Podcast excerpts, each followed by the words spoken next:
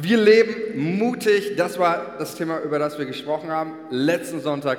Wir haben uns Gottes Motivationsrede an Josua angeschaut, der vor unglaublichen Herausforderungen, Schwierigkeiten stand und dem Gott Mut gemacht hat. Wir haben uns angeschaut, wie funktioniert Mut. Ähm, warum möchte Gott, dass du Mut hast? Hast du die Predigt verpasst? Hör sie dir auch nochmal an. Ähm, ich glaube, da sind viele Leute auch da gewesen, zumindest äh, haben sie mir das gesagt, die hier unglaublich ermutigt weggegangen sind aus diesem Gottesdienst. Und ähm, ja, ich freue mich auch auf den zweiten Wert, über den wir heute sprechen werden. Nämlich, wir haben einen zweiten Wert für uns formuliert, also das einfach, wo, was uns prägen soll, auch unsere Kultur, unsere Mit unser Miteinander. Und der zweite Wert, über den ich heute sprechen möchte, ist der Wert, wir leben positiv. Ist auch einer unserer ähm, Grundwerte. Ich finde es richtig genial zu sehen, auch wenn wir Sonntag hier äh, im, im, Lied starten und Leute sind dabei, Leute sind gut drauf und wir feiern unseren Gott und jubeln ihn. Äh, das, ist, ähm, das ist, wir leben positiv. Und ich glaube, wir haben durch Jesus allen Grund der Welt und des Himmels gut drauf zu sein, oder? Das darf noch ein bisschen überzeugter kommen. Aber ich glaube, dass wir allen Grund haben, gut drauf zu sein und äh, weil unser Gott gut ist. Ähm, das sagt nicht nur die Bibel, das erleben wir immer und immer wieder. Und deswegen geht es mir heute darum, ähm, darüber zu sprechen, über diesen Wert, über dieses, diesen Kernwert, wir leben positiv. Und ich fange jedes Mal auch, jetzt ist schon die dritte Predigt, wir, wir, jedes Jahr äh, gehen wir einmal durch unsere Werte durch. Und ähm, ich starte jedes Mal auch die Predigt damit, ähm, dass ich erstmal damit anfange und sage, was heißt dieser Wert nicht?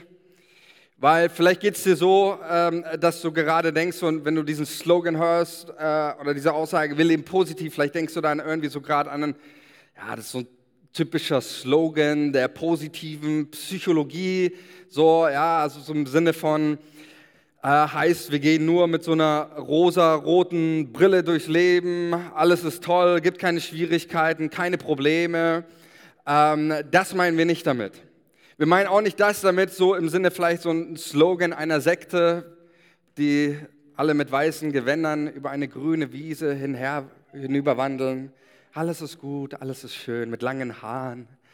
So, ja. Äh, das auch nicht, sondern wenn wir sagen, wir leben positiv und ähm, wir sagen, wir glauben, dass Jesus uns allen Grund dazu gibt, positiv drauf zu sein, positiv zu denken, zu sprechen, zu leben, dann geht es hier um eine, um eine, eine, ich sag's mal so, eine Grundhaltung.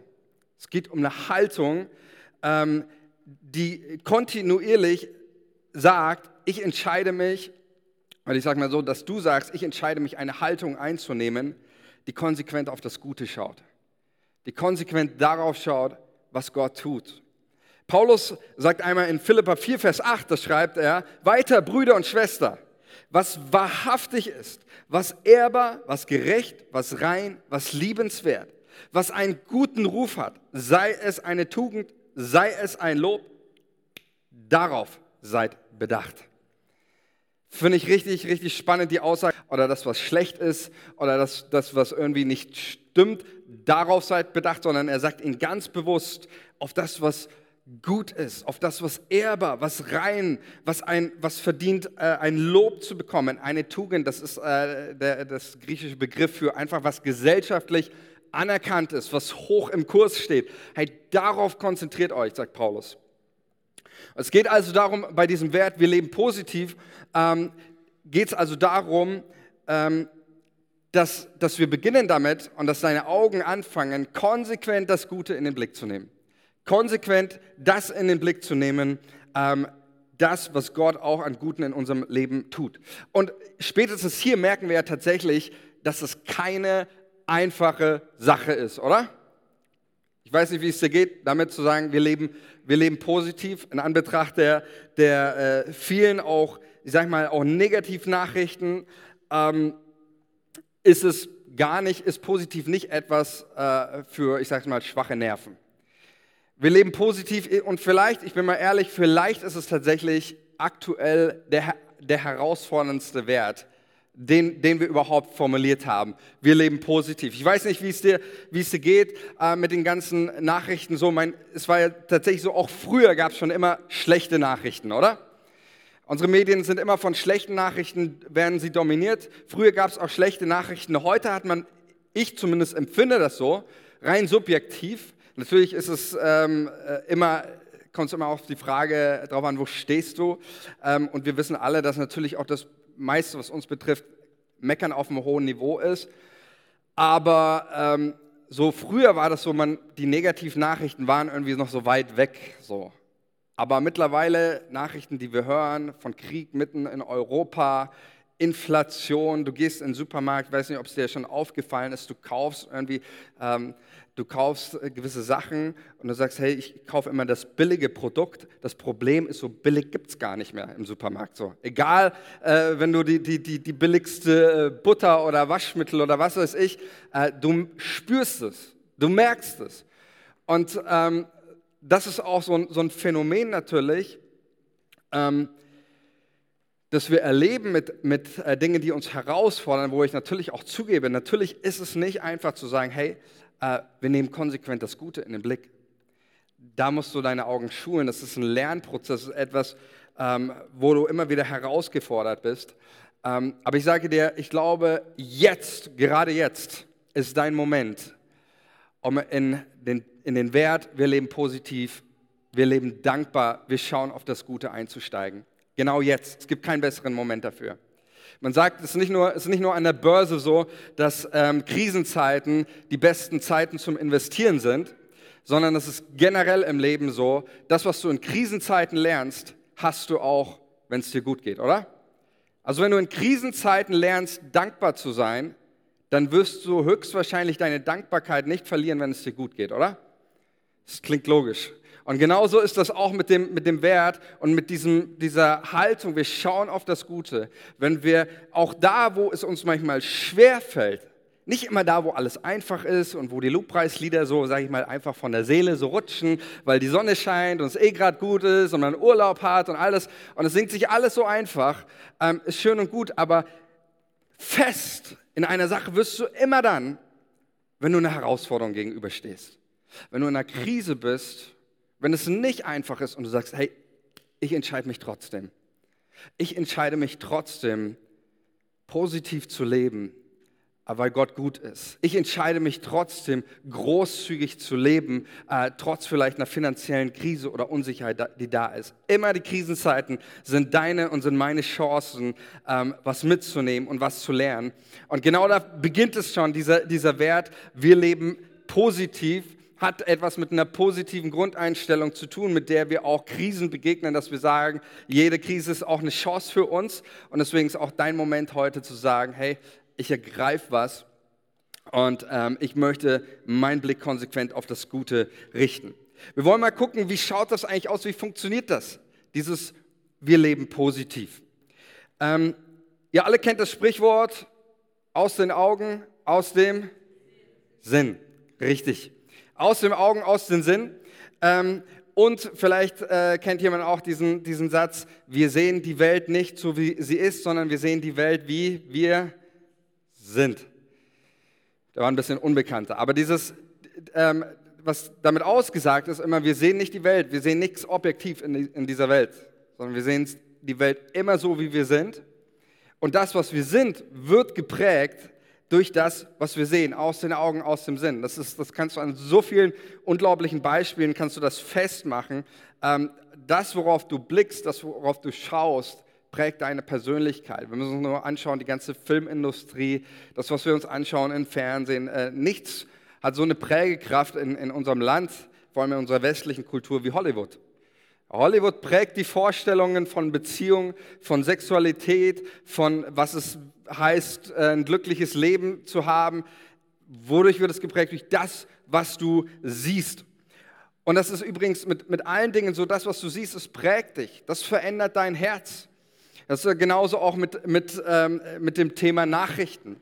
Ähm, wenn, wenn Leute, wenn du dir jeden Tag, jeden Abend ähm, dir alle möglichen negativ Schlagzeilen und Prophezeiungen äh, vor Augen äh, malst, was macht das mit dir? Äh, nichts Gutes. Damit will ich nicht sagen, hör keine Nachrichten oder ähm, wir kommen gleich noch drauf. Geht nicht darum, irgendwas Schlechtes zu verdrängen, aber das mit, das, mit dem, was du dich beschäftigst, das prägt, wer du bist.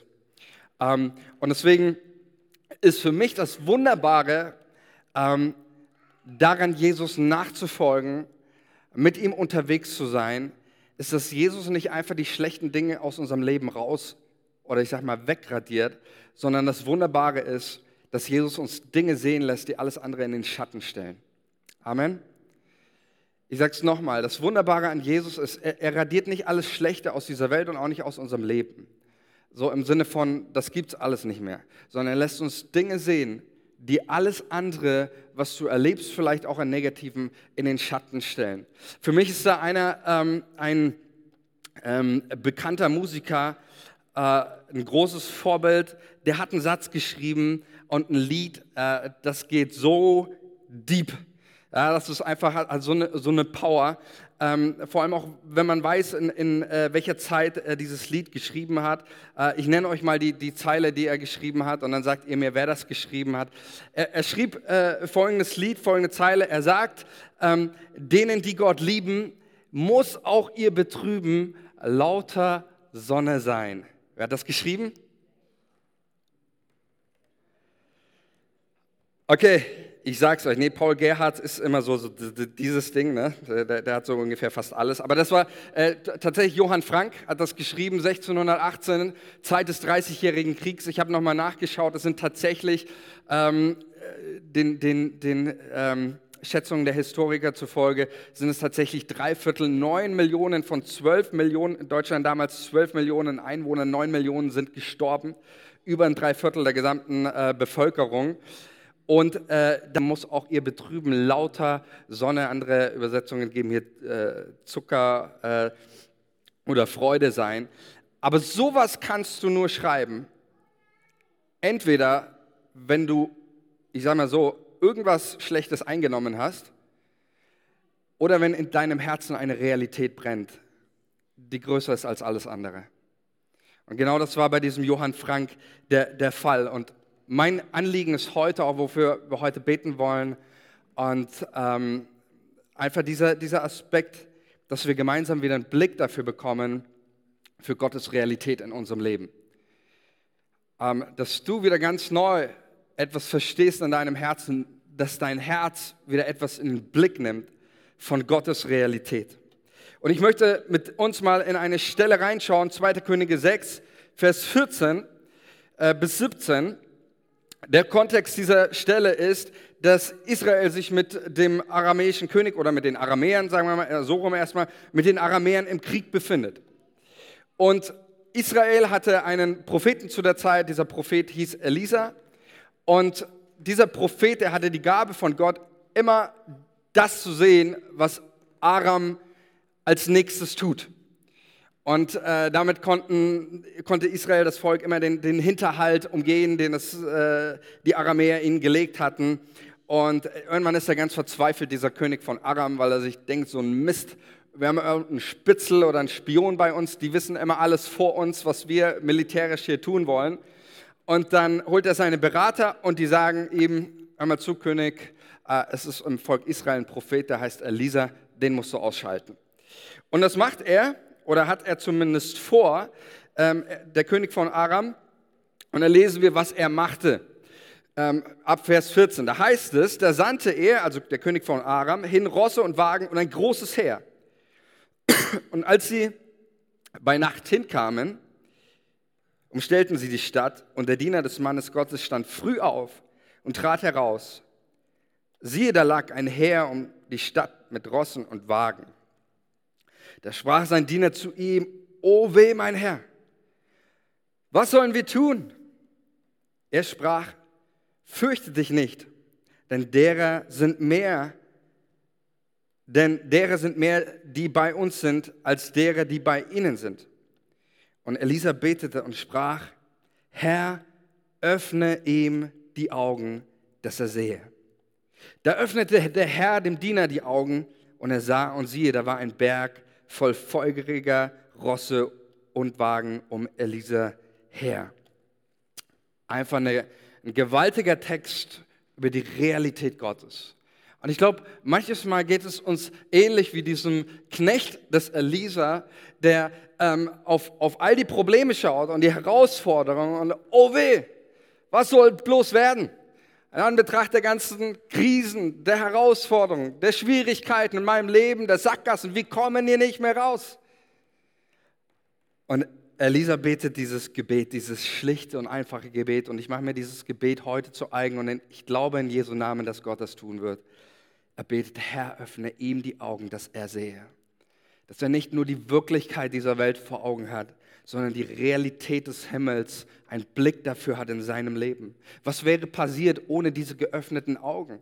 Die hätten sich vielleicht verschanzt, die wären, wären in Hoffnungslosigkeit und Selbstmitleid versunken, die wären vielleicht abgehauen, wir wissen es nicht. Aber dadurch, dass ihnen auf einmal Gott den Blick für eine neue Realität gegeben hat, fürchten sie sich nicht.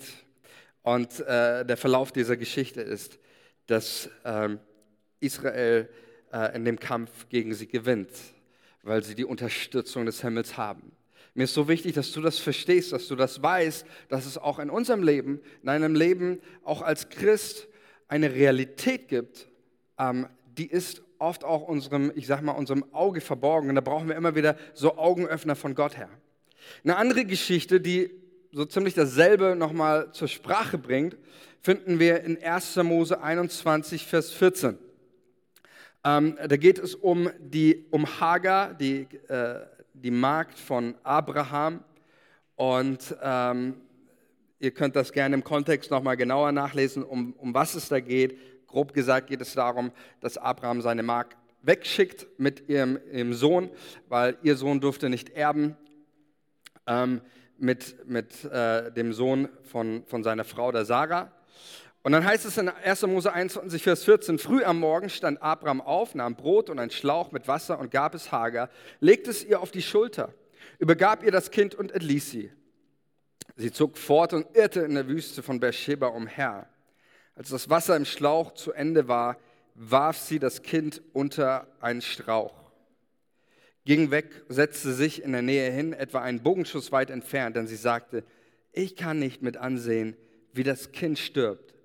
Sie saß in der Nähe und erhob ihre Stimme und weinte. Äh, kurz bis hierhin. Ich finde, das ist auch eine ziemlich dramatische, Geschichte. Äh, ich glaube, sowas kann man ein bisschen vielleicht auch nur nachempfinden, wenn man selber Kinder hat. Aber diesen Gedanken, ja, sie legt ihr Kind weg unter einen Strauch. Er sagt, wir sterben jetzt hier beide und ich kann es einfach nicht an, ich kann nicht mit anschauen, wie mein Kind hier stirbt.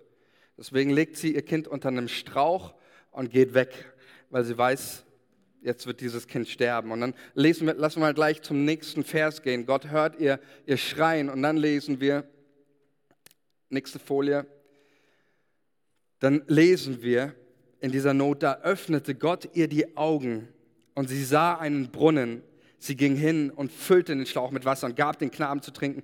Gott war mit dem Knaben, er wuchs heran, ließ sich in der Wüste nieder und wurde ein Bogenschütze.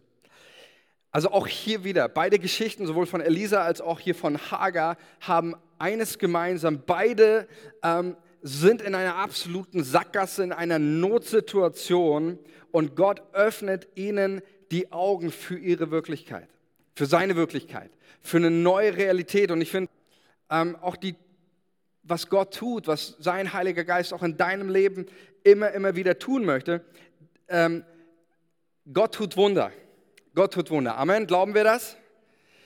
Seine Wunder schauen manchmal sehr unterschiedlich aus. Manchmal tut Gott ein Wunder, wie zum Beispiel bei Mose in der Wüste damals, auch Orient, das waren Wüstenvölker, die waren viel in der Wüste unterwegs, hatten, äh, da war Wasser äh, absolute Mangelware. Und zum Beispiel das Volk Israel, als das kein Wasser hatte, gibt es eine Stelle, da ähm, geht Mose zu einem, zu einem Stein und dann haut er mit seinem Stab da auf den Felsen drauf und dann kommt Wasser aus dem Felsen. Das ist ein absolutes äh, Naturwunder, ähm, das nicht jetzt irgendwie physikalisch zu erklären ist oder wissenschaftlich, sondern das ist definitiv ein Wunder Gottes gewesen.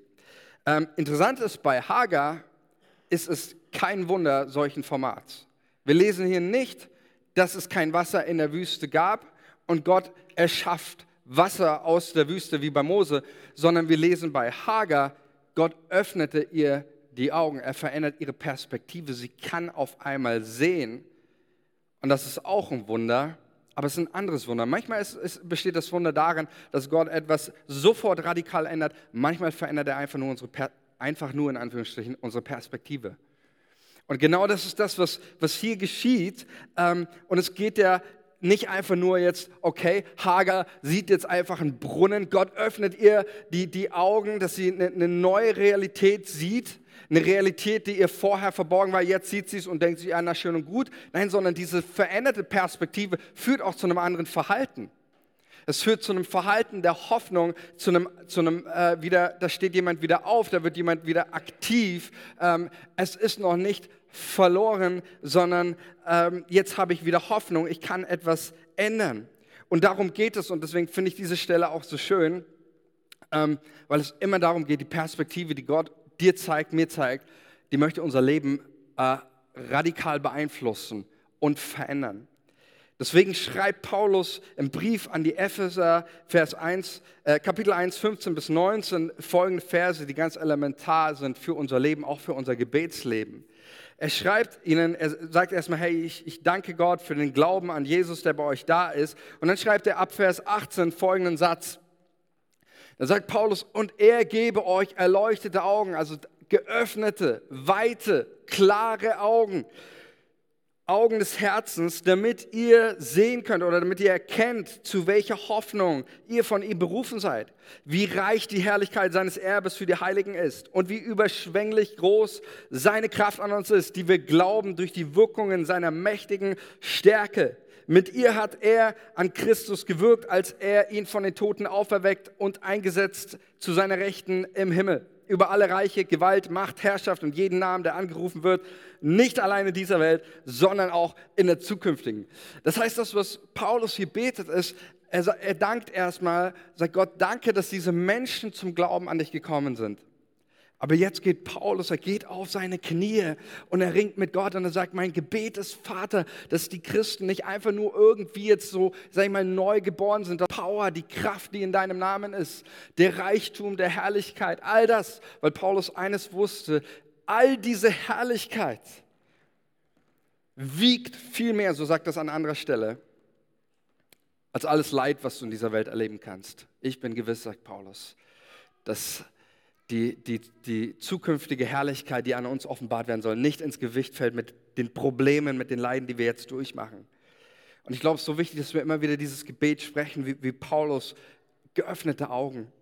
Wisst ihr, man kann auch geistlich blind werden. Auch im Laufe seines Christseins kann man, kann man geistlich blind werden. Innerlich nicht mehr das sehen, den Reichtum, die Fülle, die wir in Jesus Christus haben. Und deswegen ist es hier so, das, was, was Paulus so bewegt, dieses Herzensanliegen.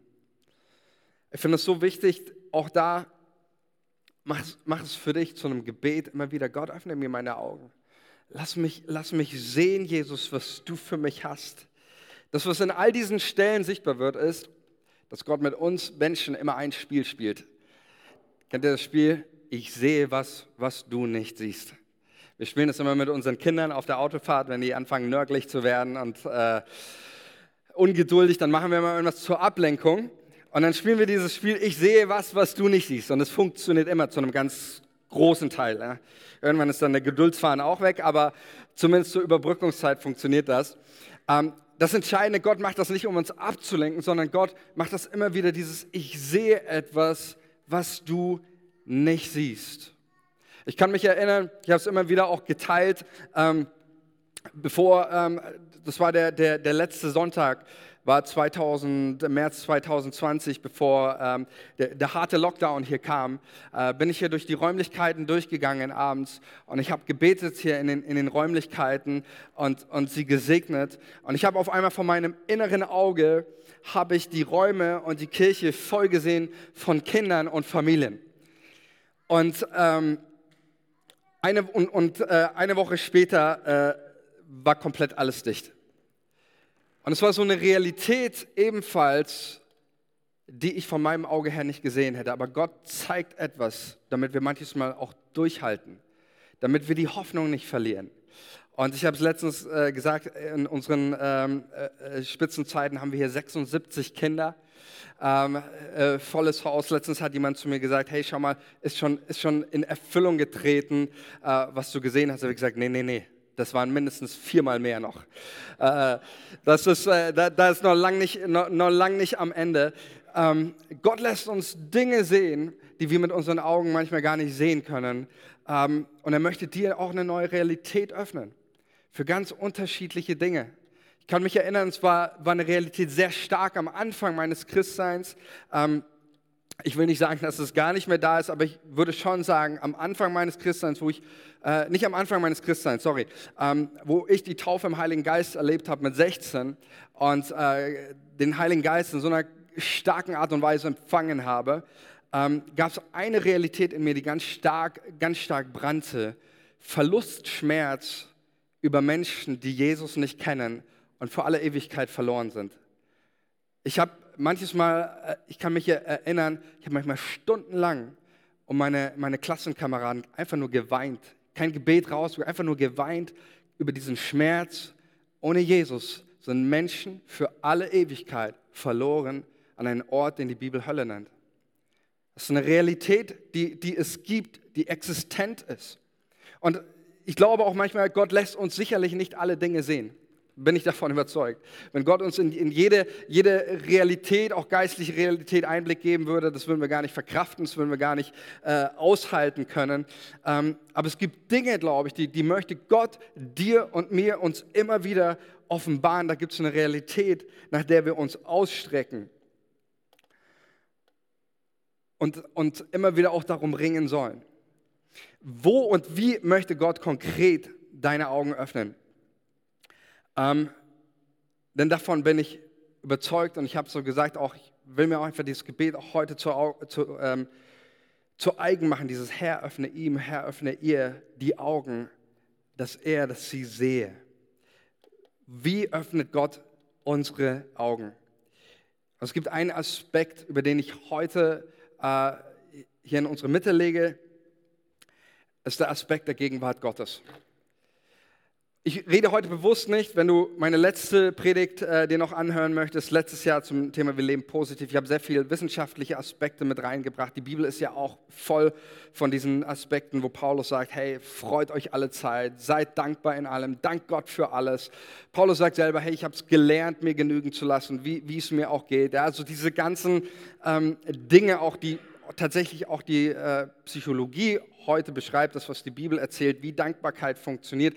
Die Psychologie macht ja letztendlich, äh, manche Christen haben immer so ein bisschen Respekt oder Angst, brauchst du keine Angst dafür haben. In der Regel, wenn die Psychologie das tut, was sie tun soll, dann beschreibt sie einfach nur das Verhalten der menschlichen Seele, wie deine Seele funktioniert. Und ähm, genau das sagt, äh, all das, was die Bibel sagt, über Dankbarkeit, über Freude, ist das, was moderne Psychologie auch sagt. Ähm, aber es gibt noch einen anderen Aspekt und den kann dir tatsächlich nicht die Psychologie geben. Ist der Aspekt der Gegenwart Gottes, der alles verändert in unserem Leben. Und darauf möchte ich mich konzentrieren, einfach auch in, dem, in den nächsten ähm, Psalm, den ich dir zeigen möchte. Ähm, wie das funktioniert, den musst du jetzt nicht lesen.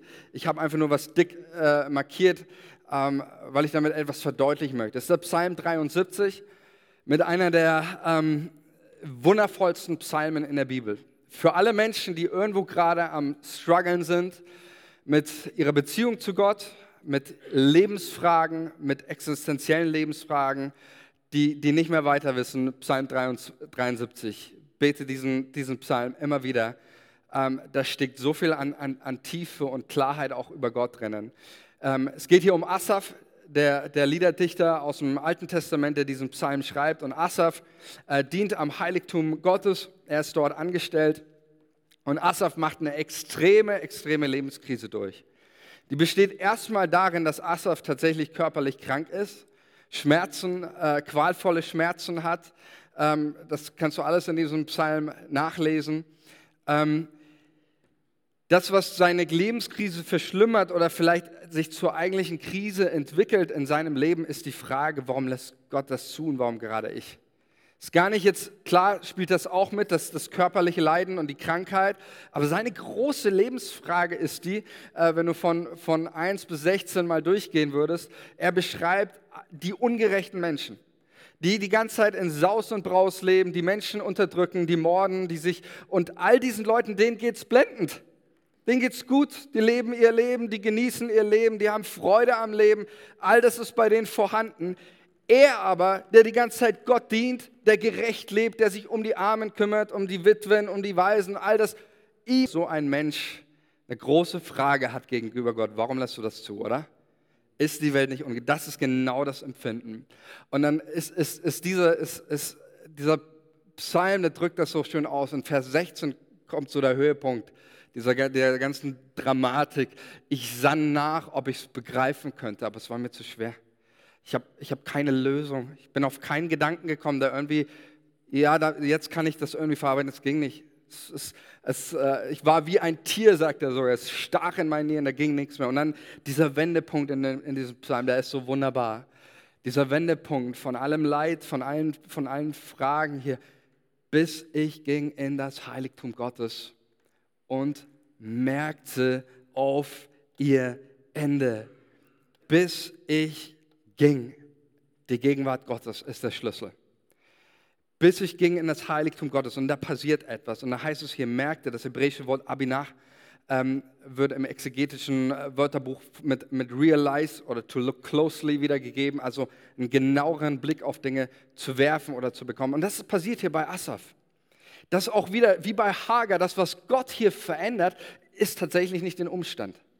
Das, was Gott hier in diesem Psalm ändert, ist nicht, ist nicht äh, sein Leiden, sein körperliches. Das, was er verändert, ist seine Perspektive. Gott weitet seinen Blick inmitten all dieser Fragen und zeigt Asaf, hey, da gibt es noch eine andere Realität. Und Asaf merkt, hey, da gibt es ja auch noch ein Ende.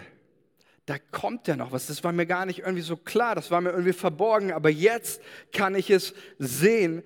Und genau das ist das, was hier, ähm, was hier was hier ausgedrückt wird, diese neue Perspektive, die in der Gegenwart Gottes gewonnen wird. Und dann am Ende, und dann mit dieser neuen Perspektive kommt auf einmal der Friede Gottes rein. Äh, Vers 25, das ist das, was äh, äh unsere Jahreslosung, glaube, vor zwei Jahren, also dieses Gott nahe zu sein, ist mein Glück. Wenn, äh, wenn ich nur dich habe, so frage ich nichts nach Himmel und Erde wenn mir gleich Seele und Leib verschmachtet, so im Sinne von, und wenn ich jetzt auch sterbe und wenn jetzt alles in Bach runtergeht, all das fällt für mich nicht mehr ins Gewicht. Denn du Gott, du bist mein Herzenstrost, du bist mein Teil. Ist nicht stark? Ich finde das richtig, richtig so, so trostvoll und ermutigend. Ähm, dieser Psalm, und es zeigt nochmal so, es beginnt in Gottes Gegenwart. Die veränderte Perspektive, diese Augenöffner, ist seine Gegenwart. Und wir wollen einfach das auch jetzt, ähm, wir wollen das tun, auch nochmal auch im, im Lobpreis.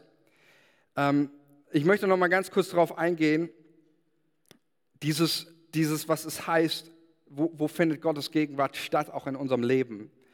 Äh, wie schaut so, wie kann das für mich praktisch aussehen, so, so, ein, so ein Gang in das Heiligtum. Ähm, Alten Testament war das der Tempel, im Neuen Testament ist Ort der Gegenwart Gottes die Kirche Jesu. Sie ist der Tempel des Heiligen Geistes. Ähm, das heißt, wo, ist, wo sind so Augenöffner? Wo ist Gott, ich sage mal, auch in einer besonderen Weise da und anwesend? Zum einen sind es ganz verschiedene Aspekte. Zum einen ist es tatsächlich dieser Ort hier und jetzt. Jesus sagt, wo zwei oder drei in meinem Namen versammelt sind, da bin ich mitten unter ihnen. Ist ein wichtiger Aspekt, den bringe ich immer wieder. Es gibt eine, ich sage mal so, die, es gibt eine Erfahrung von Gottes Gegenwart, die machst du nur in der Gemeinschaft mit anderen. Die machst du nicht zu Hause, da ist Gott auch da, Gott ist allgegenwärtig. Ähm, aber Jesus sagt ganz klar, wo zwei oder drei, dieses Gemeinschaftsmomentum, da ist der Heilige Geist nochmal auf eine ganz besondere Art und Weise präsent. Die Gemeinde ist der Ort, wo der Geist Gottes erfahrbar ist, wo Menschen ihn erleben. Äh, und das hören wir immer und immer wieder Leute, die sagen, ich habe heute eine Berührung gehabt mit der Kraft Gottes. Heute hat Jesus mir was gezeigt. Heute bin ich Jesus begegnet. Ähm, und deswegen reden wir immer wieder darüber, auch über das, was wir tun. Kirche, Gottesdienst, keine Veranstaltung, kein Club oder sonst was, sondern wir glauben, all das, was wir machen, hat ein Ziel, einen Sinn. Und das ist, dass du persönlich Jesus begegnest und erlebst. Das ist, wofür wir beten, das ist, wofür wir arbeiten, wofür wir ringen, wofür wir ausgerichtet sind, dass du eine Begegnung mit Jesus durch seinen Heiligen Geist hast. Wie können wir Gott begegnen, dieser Gang ins Heiligtum? Ich habe es gerade schon gesagt, Lobpreis ist für uns eine so eine, so eine Sache, auch wie wir so einen Gang in das Heiligtum machen. Deswegen ist, ist glaube ich, auch Lobpreis so powerful. Mir geht es oft so, dass ich einfach meine Augen öffne, wenn ich, wenn ich meinen Fokus auf Gott, äh, auf Gott setze. Und Lobpreis heißt nicht, äh, es geht um, dass es um mich geht, um, um meine Bedürfnisse, um, um meinen Stil oder sonst was, sondern es heißt, mein Blick ist auf Jesus. Das ist Lobpreis. Mein Blick ist auf Jesus und ihn erhebe ich, ihn mache ich groß. Und in diesem Jesus sehen, hey, da wird vieles verändert, verliert vieles an Gewicht. Das Wort Gottes, David sagt einmal, ähm, öffne mir die Augen, dass ich erkenne die Wunder in deinem Gesetz. Auch einer so dieser, dieser Öffner, Augenöffner. Deine persönliche Gebetszeit, dein persönliches Suchen im Alltag nach Gottes Gegenwart. Ich, auch wenn wir das tausendmal immer wieder sagen und du hörst, ohne das geht es nicht. Ähm, aber da, wo ich mir die Zeit nehme, mit Gott Zeit zu verbringen, auf ihn zu hören, öffnen sich meine inneren Augen. Und der letzte Aspekt ist auch im Dienen. Wenn wir Menschen dienen, auch gerade den Schwachen, den Bedürftigen, ist ein Momentum, wo Gott, das Heilige Geist, ganz gegenwärtig, ganz präsent ist. Und ich möchte dich ermutigen, welchen Schritt auch dir gerade vor ist, einen Step heute zu gehen. Lobpreisteam, ihr dürft schon mal nach vorne kommen. Ähm, ich möchte für dich beten und dich segnen, dass du ähm, jetzt einfach auch da, wo wo du eine, eine Augenöffnung brauchst, dass Gott deine Augen öffnet. Und ich werde dieses Gebet sprechen, Herr, öffne, öffne ihnen die Augen, dass sie sehen. Und vielleicht bist du heute hier, ich möchte für, einfach für ähm, drei Dinge beten, jetzt ganz konkret. Vielleicht bist du hier und du kennst Jesus nicht. Dann möchte ich heute dafür beten, dass du Jesus siehst, so wie er ist. Paulus sagt einmal, dass der Gott dieser Weltzeit ähm, den Menschen den Blick vernebelt hat, sodass sie Jesus nicht sehen können. Das, was der Heilige Geist in deinem Leben tun möchte, möchte dein Herz freimachen von diesem Nebel, dass du Jesus sehen kannst, so wie er ist. Wenn du heute hier bist und sagst, ich kenne Jesus nicht, ich will für dich beten, dass, dass du Jesus sehen kannst, dass Gott dir das Herz auftut, so wie es in der Apostelgeschichte über eine Frau Lydia heißt, die dem Wort Gottes, die Paulus zuhört und dann heißt es, ähm, und der Herr tat ihr das Herz auf. Und wenn, du, wenn, du, wenn, wenn das geschieht in deinem Herzen, dann möchte ich dich ermutigen, heute einen Schritt, einen Step zu gehen und zu sagen, Jesus, ich gebe dir mein Leben. Ich will dich nicht nur sehen, ich will dir vertrauen, ich will dir glauben und ich will dir folgen. Und ähm, ich sage dir, es ist das Wunderbarste im Leben, was du, was du haben kannst, Jesus vor Augen zu haben. Das Zweite, für die ich beten möchte, ist ähm, für jeden, der auch hier ist und der wieder neu auch ähm, einfach Realität, Gottes Realität in seinem Leben sehen muss. Und das betrifft uns alle. Wie, wie Paulus dieses Gebet einfach ganz konkret auch für dich sprechen, dass Gott dir deine Herzensaugen heute Morgen öffnet und du wieder den Blick hast für den Reichtum, der Herrlichkeit, der Power, die Kraft, die in dir am Wirken ist, dass diese Realität dir nicht verborgen ist, sondern dass du mit dieser Realität lebst, ein Leben, das voller Mut, voller Glauben und voller, Hoffnung geprägt ist und andere Menschen prägt. Und der nächste, der letzte, für den ich beten möchte, ähm, ist für, für so Leute, die sich in einer ähnlichen Situation befinden wie Hagar, die von Gott eine Verheißung bekommen haben. Ähm, ihr Sohn war ja auch äh, auf seinem Leben lag Verheißung. Und sie legt ihren Sohn der Verheißung, den, den, den legt sie unterm Strauch und sie gibt ihn auf, damit, damit er stirbt, damit sie nicht zusehen muss. Und ich hatte es auf dem Herzen, dass heute auch Menschen hier sind, die genau in so einer Situation sind. Ähm, sie sehen, das, was Gott ihnen verheißen hat, was sie versprochen hat, was er ihnen versprochen hat, das haben sie irgendwie unter den Busch gelegt und sie schauen dem zu, wie es wie es stirbt. Und da gibt es eine Realität, die darfst du heute Morgen wieder sehen, dass du weißt, hey, es muss nicht sterben, das ist nicht das Ende, es ist nicht die Sackgasse. Gott schafft Wege in der Wüste, da wo es keine Auswege gibt, indem er dir persönlich deine Augen öffnet. Komm, lass uns mal gemeinsam aufstehen. Ich möchte euch segnen, ich möchte für euch beten.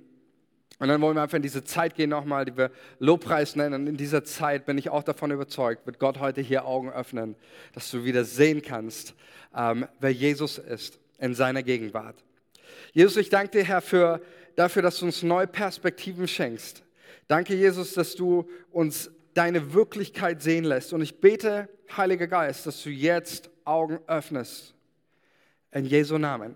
Jetzt Augen öffnest dass Menschen sehen die Realität, deine Realität, die Realität deiner Liebe, die Realität deiner Fürsorge, die Realität, Jesus, deiner unglaublichen Kraft, der nichts standhalten kann, der alles möglich ist.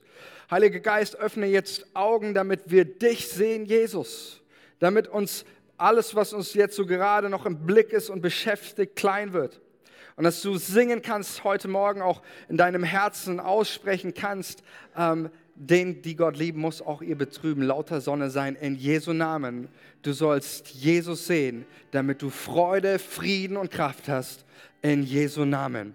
Amen.